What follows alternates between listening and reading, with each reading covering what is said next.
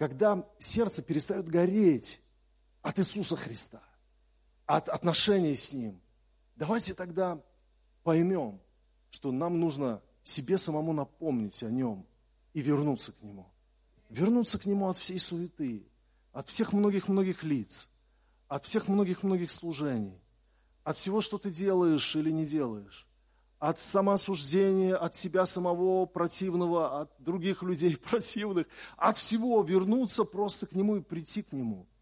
Прийти к Нему таким, какой ты есть, и сказать, Господь, я так благодарен Тебе за Твою милость. Я Тебя очень сильно люблю. Ты жизнь моя.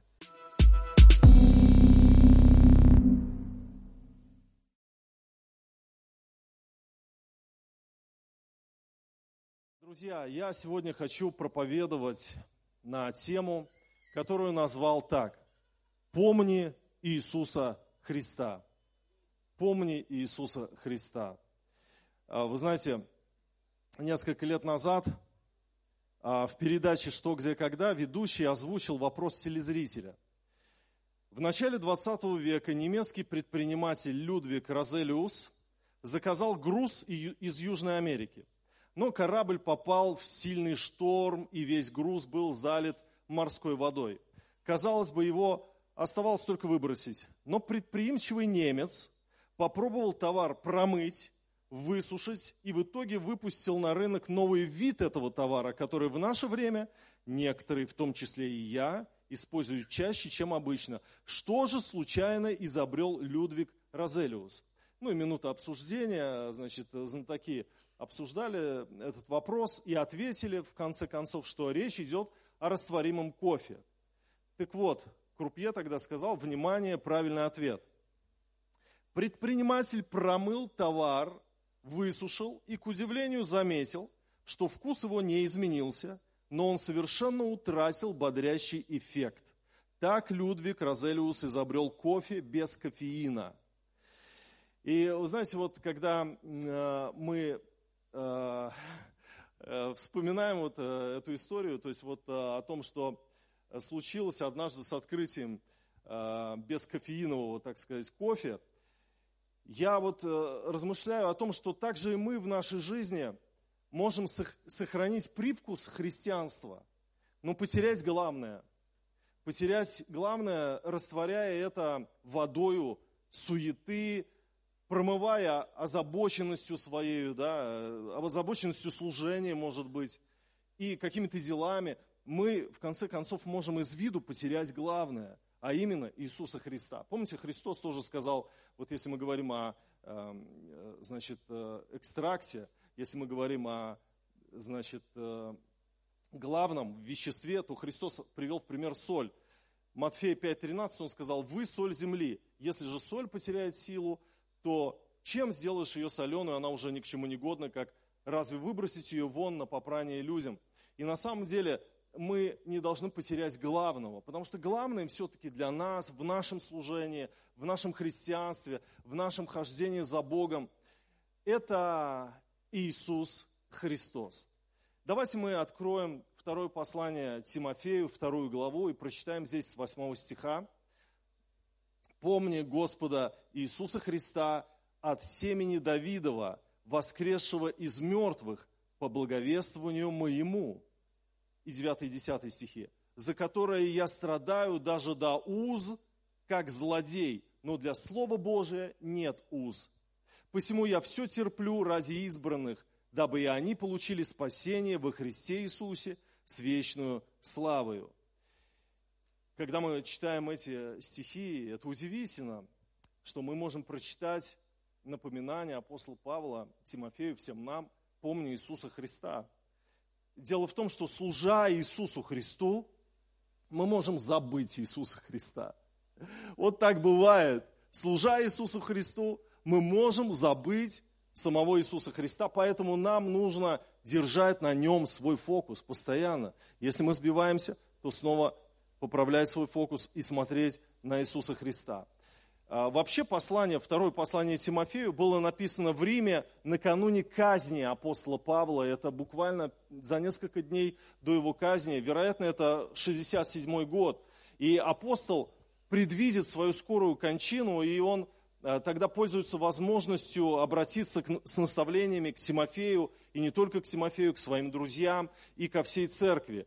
И он в этом послании пишет, «Ибо я уже становлюсь жертвою, и время отшествия моего настало». И э, какие темы вот во втором послании Тимофею затрагивает апостол Павел? Он призывает держаться истины. Он говорит о достойном поведении. Он говорит об испорченности нравов в последние дни. Он говорит о стойкости в вере, о перенесении страданий, о посвящении, сравнивая христианина с атлетом, с э, воином, с земледельцем. Он призывает проповедовать и не стыдиться. И он говорит о своем скором Э, мученичестве в этом послании. Итак, служа Иисусу Христу, мы можем забыть Иисуса Христа. Поэтому наставление апостола Павла Тимофею о том, что помни Иисуса Христа, оно является актуальным для каждого христианина. Помни Иисуса Христа. Вот какие выводы мы можем сделать из наставления апостола Павла помнить Иисуса Христа? Какие выводы мы можем сделать из этого текста Священного Писания? Итак, вывод первый. Помнить Иисуса Христа – это значит акцентировать на нем свое внимание, считать это главным. Считать это главным. Вот подумайте только, апостол пишет епископу, чтобы тот помнил Иисуса Христа. Апостол пишет епископу, молодому, но епископу Тимофею, чтобы тот помнил Иисуса Христа. Это удивительно. Это удивительно. Когда великому итальянскому композитору э, Джоакино Россини исполнилось 30 лет, городской совет Милана решил установить ему при жизни памятник. И к композитору э, прибыла делегация отцов города, чтобы получить его согласие. Сколько будет стоить такой памятник, сказал Россини. 300 тысяч лир.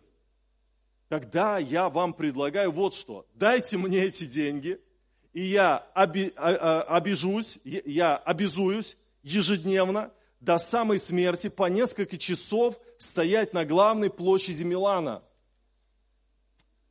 Так и в нашей жизни, вы знаете, есть искушение поставить памятнику, памятник Иисусу Христу, а, при его жизни, потому что он живой. И как мы можем поставить? Рассказами о нем, разговорами о нем. Знаете, чем памятник отличается от живого человека? Можно говорить о памятнике, но не с ним. А со Христом мы призваны разговаривать. Поэтому вот есть искушение провести свою христианскую жизнь разговорами о нем – вместо того, чтобы общаться непосредственно с Ним. И апостол Павел говорит, помни, вот Клеону Роджерс, библиист, он говорит, что слово помнить, это не просто вспомни на один раз, это значит, ну, постоянно держать это в фокусе, постоянно напоминать самому себе об Иисусе Христе, чтобы вот было такое трезвение, чтобы ты не впал в какую-то духовную спячку, чтобы ты лицо свое поднимал на Иисуса Христа.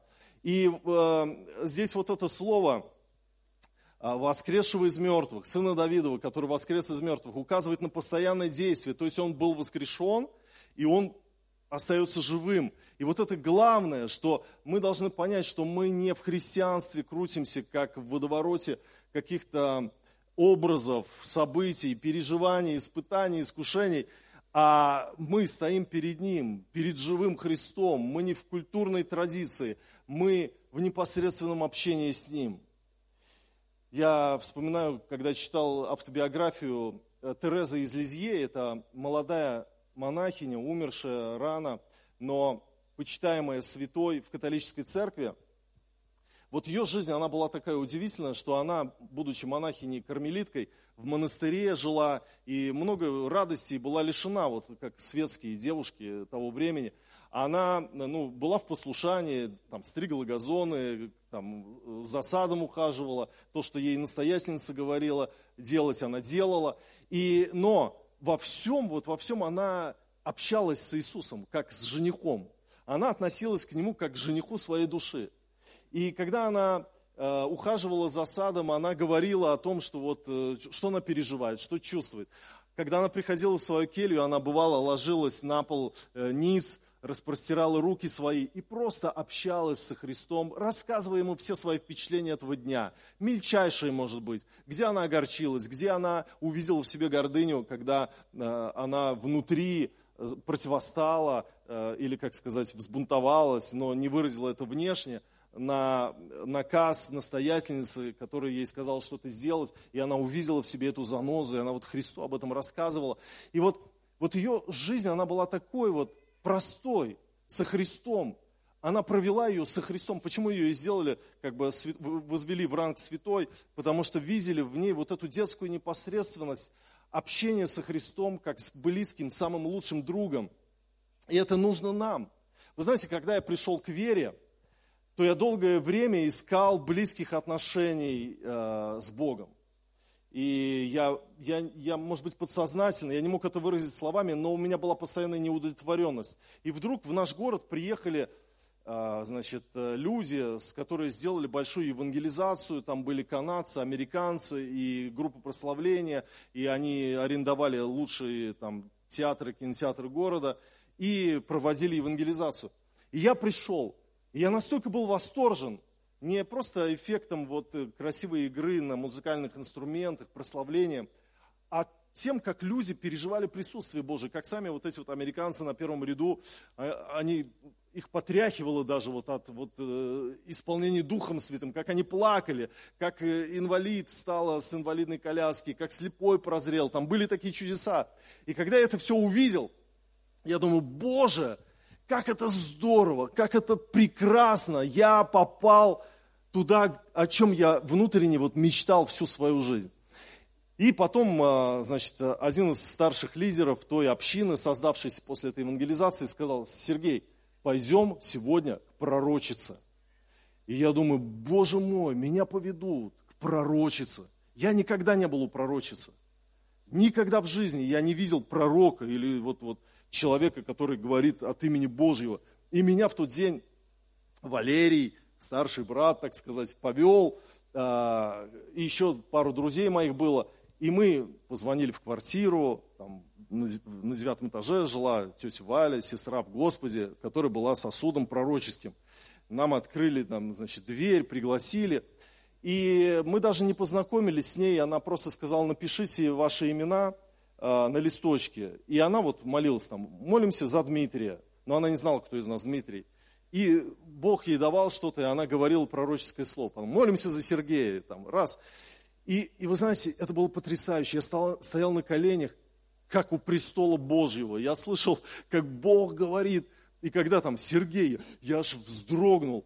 И там было слово в мою жизнь. И оно было такое потрясающее, что мое сердце просто исполнилось вот радости. Я прыгал от счастья после того, как шел от этой пророчицы. Я слышал, как Бог говорит мне, это было удивительно.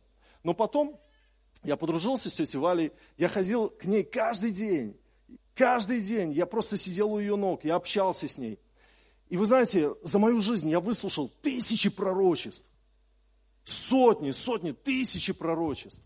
И Сергей, сын мой, говорит Господь тебе, чтобы ты тут, и я люблю тебя, возлюбленный, и так далее, и так далее, и так далее. И вы знаете, что я стал переживать? Я стал переживать, что вдруг я стал ощущать потерю самого Иисуса Христа во всех этих пророчествах, переживаниях. Их было так много.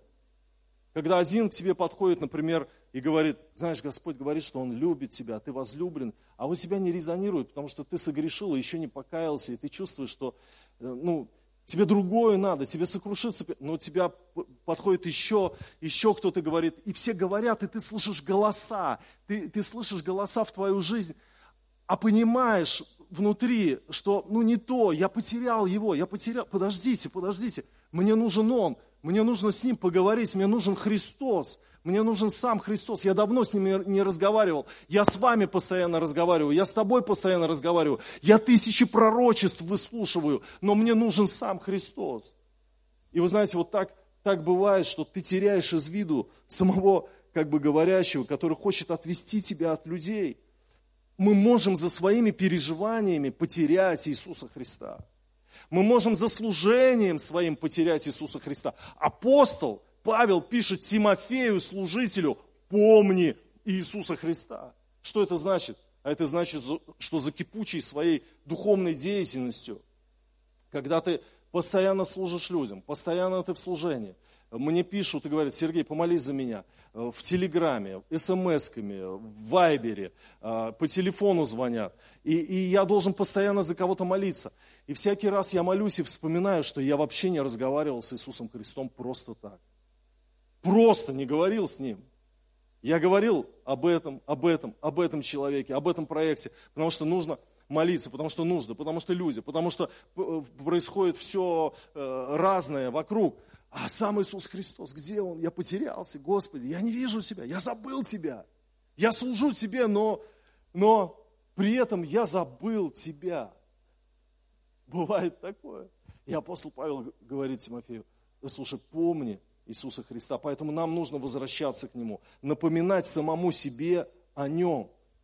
Итак, а, вывод первый, это самое главное. Нужно держать на этом фокус, нужно напоминать себе о Нем, нужно возвращаться ко Христу, помнить Иисуса Христа, потому что мы забываем о Нем, забываем Его.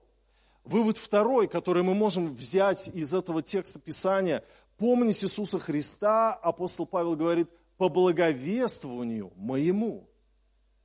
А, то есть Павел, будучи апостолом, передал нам, в какого Иисуса Христа нужно верить. И он говорит, помни Иисуса Христа от семени Давидова, воскресшего из мертвых, по благовествованию моему. Дело в том, что для апостола Павла было важно, чтобы и Тимофей, и церковь его времени правильно верили в Иисуса Христа. Почему он говорит от семени Давидова?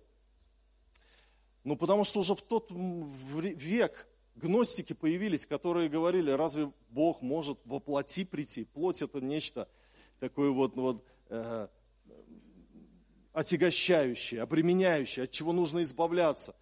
Просто казалось, что он был в теле. Он в духе пришел. И Иоанн уже об этом пишет, и Павел об этом пишет.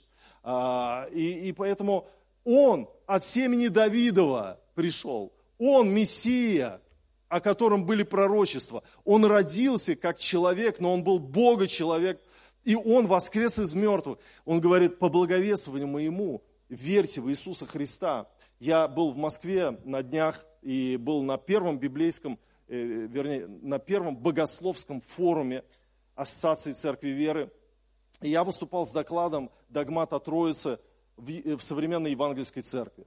Я говорил о том, как важно нам а, сохранить то наследие, которое мы получили от апостолов, от отцов церкви, относительно христологии, относительно троичности Бога, Его триединства, а, относительно догмата от Троицы, потому что это очень важно. Нам важно не потерять этот фокус, нам важно не потерять этот компас, который называется Никею Царьградский символ веры. И мне противостояли некоторые пасторы своими аргументами относительно того, что Э, это не важно, это была греческая мысль, сейчас мы античным тем языком не изъясняемся. Это они говорили о природах, о сущности, об ипостасях. Нам важно другое, нам важно э, понимать, вот, что Бог с нами говорит через Писание сегодня непосредственно, и даже если мы ошибаемся, ничего страшного, Дух Святой нам не даст пропасть, другими словами. Это такая, знаете, герменевтика Духа. Э, Дельтея и, и всех вот этих вот философов 19 века, 20 века – Э, Гуссерля и так далее. И, и на сегодняшний день вот этот постмодернизм, он есть в церкви, когда пасторы евангельских церквей говорят, да неважно, в какую троицу ты веришь, в троицу личности или в троицу проявлений. А я говорил как раз о ереси савелианства, то, что сегодня есть церкви единственников, и они входят в наши евангельские союзы, мы их принимаем. Но как мы можем принимать людей, которые исповедуют древнюю ересь относительно того, что Бог один, Он просто переобувался в, трех, э, в три лица, Отец, Сын и Дух Святой, то есть проявлялся э, по-разному, но Он один. Они не верят в три личности – в одном существе. И, и я говорил об этом, и вы знаете, я, я чувствую, чувствовал эту миссию говорить об этом, потому что это важно, потому что есть понятие ересь, потому что есть понятие лжеучения. И мы должны хранить свой правильный взгляд на Иисуса Христа. И апостол Павел говорит, по благовествованию моему. Феодорит Кирский говорит, в то время были те, кто отрицали восприятие плоти и говорили, что вычеловечивание было в призраке. Посему-то божественный апостол в настоящем случае, умолчав о божеском естестве, писал Тимофею об одном домостроительстве, повелевая помнить всегда о рождении по плоти от семени Давидова и о воскресении из мертвых. Итак, друзья, это очень важно, нам пребывать в церкви, чтобы исповедовать правильную веру, чтобы нам не заблудиться, потому что завтра кто-то тебе расскажет, что Иисус Христос это еще одно проявление Будды просто в этом мире, или э, это тот, кто у него была семья и дети, или это тот, кто никогда не умирал э, на кресте, он просто жил, и потом он ушел, это был пророк, но не Бог и так далее. И, и очень важно нам видеть того Иисуса Христа, в которого мы уверовали, через Священное Писание, через то, что нам дал апостол Павел и отцы церкви. Э, итак, вывод третий, который мы можем взять из этого места Писания. Помнить Иисуса Христа нужно ради своего спасения и спасения других людей. Он говорит, 9-10 стихи здесь, за которое, за благовестие, за которое я страдаю даже до уз, до тюрьмы, как злодей, но для Слова Божьего нет уз. Посему я все терплю ради избранных, дабы и они получили спасение во Христе Иисусе с вечную славою. Э, я преподавал весь этот учебный год онлайн-курсы. И сначала это был курс по герменевтике, который длился пять месяцев, потом курс по эсхатологии, э, учение о последнем времени. И одна студентка из этого курса по эсхатологии написала вопрос, ну, у нее был вопрос, я просто хочу зачитать вот ее сообщение. Она говорит, во многих конфессиях говорится о том, что при пришествии Христа возьмутся только те, кто как бы верен Господу был во всем, но не все, кто ходит и исповедует Христа, как в фильме «Оставленные» с Николасом Кейджем в главной роли. То есть часть верующих оставляется по какой-то причине. И далее эти верующие проходят скорбь, во времена которой кто-то спасется, а кто-то отойдет от Господа, ожесточившись сердцем. У меня по этому поводу всегда были вопросы, где эта грань, которая определяет, достойна ли я того, чтобы Христос забрал меня при своем пришествии. Потому что я совершенно точно верю в Него как Спасителя, но вот я не служу Ему в церкви так, как служители. И, да и в принципе, часто смещаю свой фокус в мирскую сторону. Ваше, Сергей, рассуждение о масле для меня было как бальзам на сердце, потому что в моей деноминации говорится всегда о том, что мы недостаточно им запаслись. И суть в чем, что она боится, что когда Христос придет за своей церковью, она может остаться, не вознестись, потому что она не участвует в церковном служении, потому что она недостаточно молится. Она говорит, я верю всем сердцем в Иисуса Христа. Но вот братья, проповедники у нас постоянно подчеркивают, что нам может не хватить масла, что мы чего-то делаем постоянно недостаточно. И поэтому, вы знаете, вот эти слова апостола Павла «помни Иисуса Христа», они всегда актуальны. Когда ты вообще не веришь в себя, когда ты видишь, что ты недостоин э, по всем параметрам своей жизни, Его милости, Его присутствия и так далее, тогда очень важно вспоминать Павлово наставление. Помни Иисуса Христа. Потому что Он есть умилостивление за грехи наши. Потому что мы не спасаемся церковным служением. Потому что мы не спасаемся делами. Вчера братья помогли нам раскидать 30 тонн песка. Я благодарен каждому. Я влюблен в каждого, кто пришел вчера. Для меня это отрада и услада. Но вы знаете, к сожалению, они не спасутся из-за того, что они раскидали эти 30 тонн песка. А, и нет, нет, я не спасусь из-за того, что я пастор церкви, ты не спасешься из-за того, что ты организатор или ты в социальном служении. Мы спасемся только по милости Божьей через Иисуса Христа, который есть умилостивление за грехи наши. Поэтому, когда дьявол приходит к тебе с обманом, апостол Павел говорит, слушай, помни Иисуса Христа. Помни Иисуса Христа, потому что это очень важно, чтобы не сбился твой фокус, чтобы ты не потерял уверенности в нем. И Иоанн Златоуст пишет, помни Господа Иисуса Христа от семени Давидова, воскресшего из мертвых. А, в то время, говорит, некоторые уже начали извращать домостроительство нашего спасения, стыдясь величия человеколюбия Божия. Действительно, благодеяния Божие к нам так велики, что люди стыдятся приписать их Богу и не верят, что Он оказал нам такое снисхождение. И поэтому, друзья, э, на самом деле, когда приходит эта мысль, что я недостоин, потому что ну, Бог, Он не может вот такую милость мне оказать, помни Иисуса Христа. Он для этого и пришел чтобы оказать себе милость. И апостол Павел пишет также Галатам в 5 главе 4 стихе, «Вы, оправдывающие себя законом, остались без Христа, отпали от благодати». Когда ты хочешь оправдаться чем-то, десятиной, например, которую ты приносишь, пожертвованиями, добрыми делами, и вдруг ты не принес десятину, или вдруг что-то ты не сделал, и, и, при, и пришло ощущение, что все, все, ты потерял спасение, потому что ты чего-то не делаешь, потому что ты где-то застрял, где-то ты в каком-то состоянии. Помни Иисуса Христа. Помни Иисуса Христа. Потому что если ты будешь уповать на свои дела, ты останешься без Него. Вы, оправдывающие себя законом, остались без Христа, отпали от благодати. И, друзья, апостол Павел говорит о том, что я сижу в тюрьме.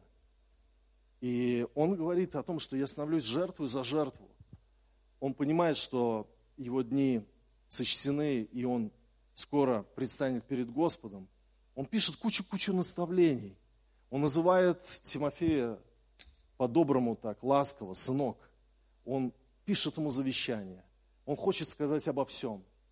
И при этих многих наставлениях он говорит ему, помни Иисуса Христа. Ты не должен быть готов отдать свою жизнь ради религии. Ты не должен быть готов отдать свою жизнь ради идеи, ради добрых дел. Потому что главное в жизни – это Христос. И апостол Павел в другом месте говорит, ибо для меня жизнь – это Христос, а смерть – приобретение. И вот когда сердце перестает гореть от Иисуса Христа, от отношений с Ним. Давайте тогда поймем, что нам нужно себе самому напомнить о Нем и вернуться к Нему. Вернуться к Нему от всей суеты, от всех многих-многих лиц, от всех многих-многих служений, от всего, что ты делаешь или не делаешь, от самоосуждения, от себя самого противного, от других людей противных, от всего вернуться просто к Нему и прийти к Нему. Прийти к Нему таким, какой ты есть, и сказать, Господь, я так благодарен Тебе за Твою милость.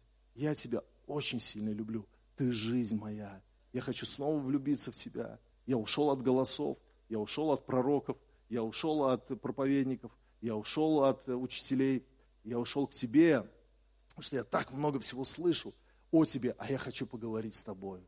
Я хочу близких отношений с Тобой, Господь. Аминь. Давайте мы поднимемся.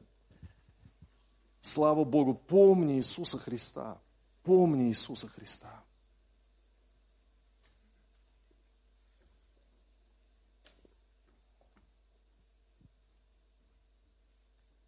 Помни Иисуса Христа от семени Давидова, воскресшего из мертвых, живого. Помни Иисуса Христа. Помни Иисуса Христа.